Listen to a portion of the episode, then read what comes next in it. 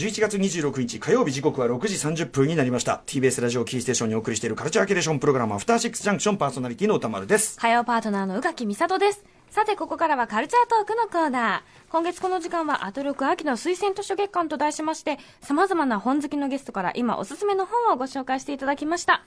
最終コーナーに入りました。火曜日の推薦人はスカートの澤部渉さんです。はい、どうもいらっしゃいませ。こんばんはいつも本当にありとあらゆる形でお世話になりっぱなしでございまして。いやいやいや本日珍しくちょっとヒゲダンディズムで。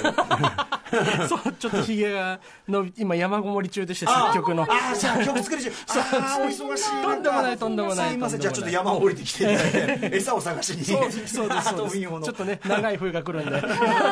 いやでもお忙しい中ありがとうございます、はいえー前回は9月3日火曜日おすすめ漫画をご紹介いただきました、本当にねありとあらゆるねこういうカルチャー精通してらっしゃる澤部さんいやいやいやいやはいということでそんな澤部さん本日はどんな本を紹介していただけるんでしょうか？はい、えー私のオールタイムベストという形で、えーあの、紹介できたらと思っております。楽しみです.ここからはカルチャーの重要人物から厳選した情報を伺うカルチャートークのコーナーです。今月このコーナーはアトロク秋の推薦図書月間と題しまして様々な本好きのゲストから今おすすめの本を紹介していただいてきました。はい、えー、ということで今夜の推薦にはスカート澤部渉さんです。改めてよろしくお願いいたします,、よろしくお願いします。もう澤部さん持ち込んだねあの本をすでに いじいじっているという。はい。ということで、えー、澤部さんのご紹介宇垣さんからお願いします、スカートはミュージシャン澤部渉さんによるソロプロジェクトです。2017年アルバム「2020」でメジャーデビュー。最新作は今年6月発売のセカンドアルバム「トワイライト」また当番組ではライブコーナーへの出演はもちろんアトロックサマーソングコレクションのキュレーターやおすすめ漫画を紹介いただいたりと様々な形でお世話になっておりますはい、ということで今ね、目下曲作り山ごもり中今集中されている中で出てきていただきましたざいません。いえいえいえまあ今その制作中という作品もいつかね、そうですねあの拝聴できるのを楽しみにしております。はいはい。えー本日は澤部さんなんとまあおね漫画いろいろお勧めいただきましたけど、オールタイムベスト級。そうですね。でかはいい。うん結構大きめな感じで持ってきちゃいました。うんうんぜひ。はい。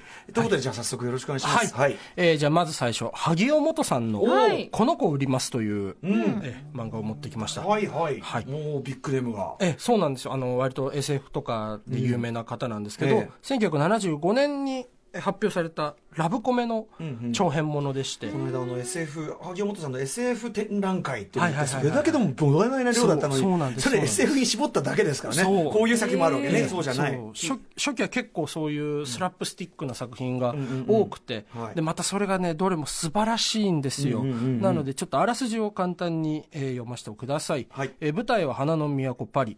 大し、えー父親に大切に育てられた堅物のパリジェンヌが15歳の誕生日を迎えた日から物語が始まる、真面目一本だった彼女がモデルの世界に足を踏み込んで、えー巻き起こる騒動が描かれるという、はい。はい。やっぱりこう見てみると萩尾本さんの美しい絵がまず目を、う文句なしのね惹かれますね。美しさですけどもこれ全然僕この作品知らなかったです、えーぜひ教えてください。そのなんというかこうその今言ったあらすじの通りなんですけど、うんうん。このなんていうんですかねさっき言ったスラップスティックなんですけど、うんうん。とにかくジェットコースター級の創造しさ、想像しい、うんはい。うん。もうずっと結構割と一貫ものにしては長めだとは思うんですけど、ええええもうずっと息つく間もなく話が転がり続ける確かにへこうなんていうかな、まあ、昔の漫画って今のええ。漫画に比べるとこうコマのもう細かいからあのいろいろ細かくいろんなこと起こってくる。それにしたってあの見開きで必ず誰かがこう叫んだり誰かがなんかびっくりしたり必ず何かがはい。必ず何かが起こってる、ええ。そうだからその、SF の作家で作の大作家となってもその作品がすごいはい。堅苦しく見えないのはやっぱこういうコメディのがしっかり根幹にあるからなんだろうなっていうのがねうんこれを読むとよくわかる。すごいこうテンポ感がありますね。もう全体がもうずっと音楽続いているような。そうそうそう。もうずっと。なるほど。はい。もうだから本当になんていうんですかね。ある種なバカ騒ぎの本当大所帯バンドみたいな、ね、あとこう言葉数も多いからそうそうそうそうなんかこう全てが詰め込まれてる、そう、うんうん。でやっぱそのキャラクターそれぞれの話し口とかが全部違うというかね、なんかその感じもすっごい面白いんですよ。うんうんうん、だからちょっとある意味それこそあのね宇垣さんのお好きなそのミュージカル的なといううか、んうん。そうそうそうずっとこうこうなんていうの物語が動いている。そう全部そのそういうふうになってるっていう感じかもしれないですね。ちょっと読んでみたい、えー知らなんだ。はい、現在はね、あの白戦車文庫からはいはい。出ています。あの、表題作のこの子おります以外にも、そのスラップスティック作品がいくつか収録されてたと思うんで、ぜひ。うん、澤部さん的にはやっぱりそのこういう萩尾さん萩尾さん、まあはい。元さん、まあ、当然いろいろ読まれてきたんでしょうけどはいはいはいはいはい。特にやっぱこの作品っていうところは？そうですね。やっぱ、なんかそれだけ、その、なんだろう、その、萩尾さんの魅力が、あの、凝縮された作品だと思うんですよね。そう、なんかこう、シリアスなところはこう、グッとくるし、でもその、は常にテンションの高い作品なので、それがグッときちゃいますね。えーしかもね一貫ものだからえー読みやすいですもんそうですね。読みやすいと思いますなる。ほど萩尾元さんこの子売ります、えー現在白戦車文庫から出ておりますはい。さあじゃあ続いていきましょうか。はい、じゃあ続いて、えー町田洋さんという方の惑星ナインの休日といううん。作品を持ってまいりました。えーこれは2013年にですね、ええ。その全編書き下ろしで、えー出版された著者の最初のデビュー単行本ですね。デビューで。そうなんです、そうなんです。だからどこかの雑誌に載ってとかそういう感じではなく書き下ろしでこう発表された、うんうんえー単行本ですね。はい。えー簡単にあらすじを説明させてもらいますと、はい。えー辺境の小さな星惑星内に暮らす人々のささやかな日常と少しのドラマ、えー凍りついた美少女に思いを馳せる男幻の映画フィルムにまちまつわる小さな事件月が、えー惑星内を離れる日愚直な天才科学者の恋、えーなどなど、えー風に乗って遠くからやってきた涼しげな8つの物語というあらすじが、なるほど、はい惑星ナインを舞台にした8つ短そうですね。はい。オムニバスみたいな感じことでです。はい。すごいさっきも涼しげっておっしゃいましたけどまず絵柄が確かに線もすごいそう。ね細最もう最細級に細くて、そうそうそうそうで余白がこうものすごくあって、えーまずまず絵柄のすずもうまさに涼しげそうなんですよね、そう。そのなんというかあこの話って前しましたっけ？僕漫画読む時の一つの指針で、その本の小口が白いっていうのがあるんですよ。つまりこうあの小口っていうのはこれあれですね。こうこっちから見たこうなんていうの？側面紙の紙の部分側というか。んん。白い方が好き。好きです。あのーまあでもさっきのねも武雄さんなんかは割と圧がさ、え黒くなっててもおかしくないラインですよそうそうそうこれ昔の漫画が多分ちゃんと ちゃんとこうちゃんとこうコマがさ区切られてるけど今だったらね確かにこそうう全部はみ出て黒くなったりしてますもん。そうそうそうそう。だから結構そういう余裕余白のあるね作品がすごい好きなんですよ、でその余白っていう意味ではその、はいはい。この町田さんの惑星ナインは最上級のものですね、へえはい。お話的にはどういうあたりがこう惹かれるところですか？えっとね、その、き大きく言っちゃえばこれは SF ものっうん。ちゃ SF ものなんですけど、うんうん。その、あくまでこう舞台、大きな装置としての SF なだけであって、うんうんうんうん。そこに暮らす人々をこう割とこう丁寧にしっかり描く。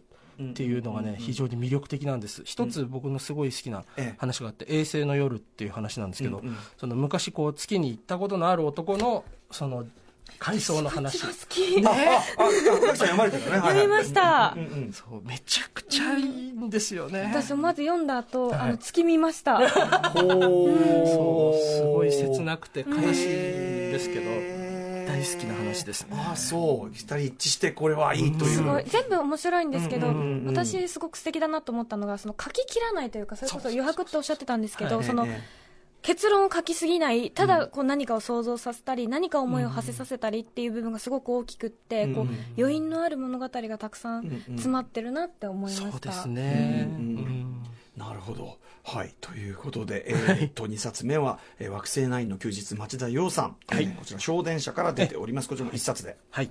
出ております。はい。2013年に出ました。これはこれはまだ手に入りやすいすか？そうですね、ん。まだ本屋にあると思うんで、はい。ぜひ読んでみてください、そして続いてはい、続いてですね、ちょっと変化球っちゃ変化球なんですけど、えっ、と、僕の人格形成に大いに影響を及ぼした、えー大原慎二さんという方がいまして、その方のすみれ画報という漫画を持ってきました。すみれ画報はい。えっ、と、アフタヌーン、月刊アフタヌーンで連載していたやつなんですよ。はい。へー90年代の中頃から終わりぐらい、えー、1996年から99年まで連載されてたもので、結構絵柄もごちゃっとしてて、癖あるなそう、癖あるんですけど、うんそのなんていうか、これもさっきのその、この子売りますじゃないんですけど、はい。とにかくスピード感がすごいんですよ。その話の、まあ飛躍とかもすごくて、うんうん。あの、あくまでこうこ、ある高校の新聞部って設定なんですけど、ええ。その、なんだろうな、ちょっと SF に片足突っ込んでるような話もあったり、うんええ。全くのパラレルワールドで人物だけ同じみたいな話もあったりして、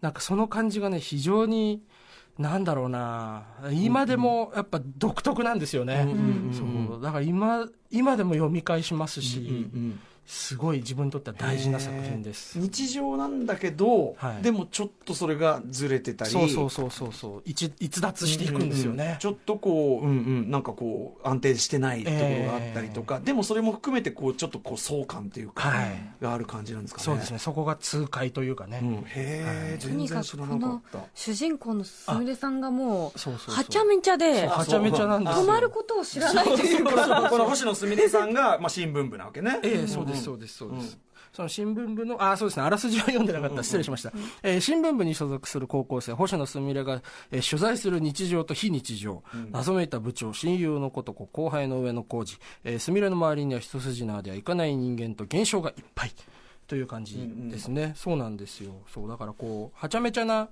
人の、はちゃめちゃな 周りの人たちみたいな、巻き込まれていってそう。そうっていそうそう。うこのうるせえやつら的なあれなのかあでもそういうのもあるかも、そういうでもあそこまでこうしっかりこう、なんだろうな。ももっとこううがった感じ、というか 斜めな感じはしますね、へはい。どどう人格形成に？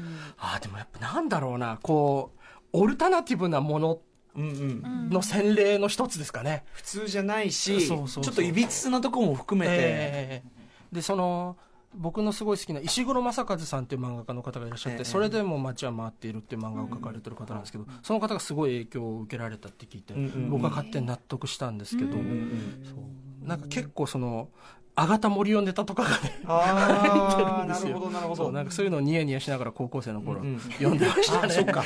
じゃあもう完全にだからそういうこう日本サブカルの血脈というか本当にサブカルチャーそうのそうそう。その血脈もあってみたいな、ええでなんかその中でわちゃわちゃやり続ける何かっていうのかな。その痛快さみたいなのをね、非常に学びました。ずっと騒ぎ続けるのさって感じ そうそうそう。なでもちょっと切ないんですよ、うんうんうんうんそうそれがいい、へえすみれ画法だ、ん。じゃあこれはちょっと逆にそのスカート澤部さん音楽、はい。作品が好きな人はね。そうですね読んでみてほしい。確かにルーツとして。そうですね。2巻にねアルバイトをする話があるんです、ええそれがすっごい好きなんで読んでほしいな。アルバイトする。すみれちゃんがアルバイトするアルバイトする話があるんですよ、へーいいですね、うん。はいえー、とこちらは今は Kindle とか電子書籍だったら手にはい入るという、ね。そうなんですよ。本はだいぶ、 U-NEXT にもありましたね、ああ小原真二すみれ画法あ、 U-NEXT にあった。はい、はい。すみれ画法、えー、講談社というねことでございます。あ全然知らなかった。勉強になるわ。97年。はい。さあじゃあもう一発いきましょうか。冊いきますか、でねこれが僕のえっ、となんだろう今に至る漫画を読むきっかけの漫画ですね、はい。えー木村紺さんという方の神戸在住という、これは宇垣さんもね、はい、えーそうあのまあ本当にすっごいあらすじを説明するとす簡単なことなんですけど、ええええー主人公の辰木桂が暮らす神戸の街を彼女の家族や、えー大学の友人との人間関係を通して描いた神戸体験紹介記漫画うん。とのことなんですが、はいはいはい。もう本当あらすじで言うとそれだけ、その神戸東京から神戸に引っ越してきた、家族で引っ越してきた、んうんえー女子大生の女の子の日常の話なんですよ、ええで僕これを読んだの高校1年生ぐらいだったんですよね、はい。なんかなんとなく本屋で目があって買って読んでみたらすごい面白かったっていう感じだったんですけど、なんていうか物語ってやっぱりこう何かが起こって大きいことが起こるっていうのがやっぱ物語の本筋だったと思うんです、漫画にしても何にしても、なんかそうじゃないあくまでこうそうそうではないストーリーテリング、そのひ人々人それぞれに宿る物語からこう,、こうふっとこうね、心つかまれる瞬間っていうのがあって、んでそれが非常にあのーやっぱりこれもとんでもなく影響を受けた作品の一つですね、大きな物語でなくてもねしかもこれ実は絵がめちゃめちゃ特徴的じゃないですか。そうなんですそうなんです。あの本来はベタで描いたりとか、スクリーントーンを貼さすがるところがそう。全部細かいそうなんですそうなんです。丁寧にこれめちゃくちゃ手間かかってますし、そうそうそうそう。しかもこのなんていうんですかねこの画法が生み出すこれちょっと他で見たことない空気感っていうか、んそうなんですよ。だからこうなんだろうなその物語で言ったらそのこじんまりとしてしまうのかもしれないんだけれどもなんかその絵柄も相まって何かとっても親密なんですよね、うんうんうん。それがねあのいいいんです。そのさっき言ってたようにこええ。うスクリーントーンを使ってないんですよ、はいはい音楽で言ったらきっとエフェクターとかそういうのを使わないような感じなのかなと思うと、ずーっとこうアコースティックでアンプラグドにこそう奏でられてるっていうか、ね、これしかもね神戸だったらもう。そうなんです。よなんかすごく懐かしい部分もたくさんありましたし、あとこれが結構ちょっと前の作品なんんですかね。うんはい。だからあのもう今はもうなくなってしまったはいパイ山っていうみんながあのうん。待ち合わせに使う場所とか書いてあってうん。うわ懐かしいって思ったし あとキャラクターそれぞれにやっぱ神戸のお話なので神戸出身のキャラクターにはん。その底辺にあの自分の心の中に絶対にその阪神・淡路大震災の記憶というものがあってそれを持ちながらも大学生としてこう生きていく、うん。彼らの日常っていうのがすごくこう分かる部分というかこうシンパシーを考える、うん。感じる部分がすごく多くて、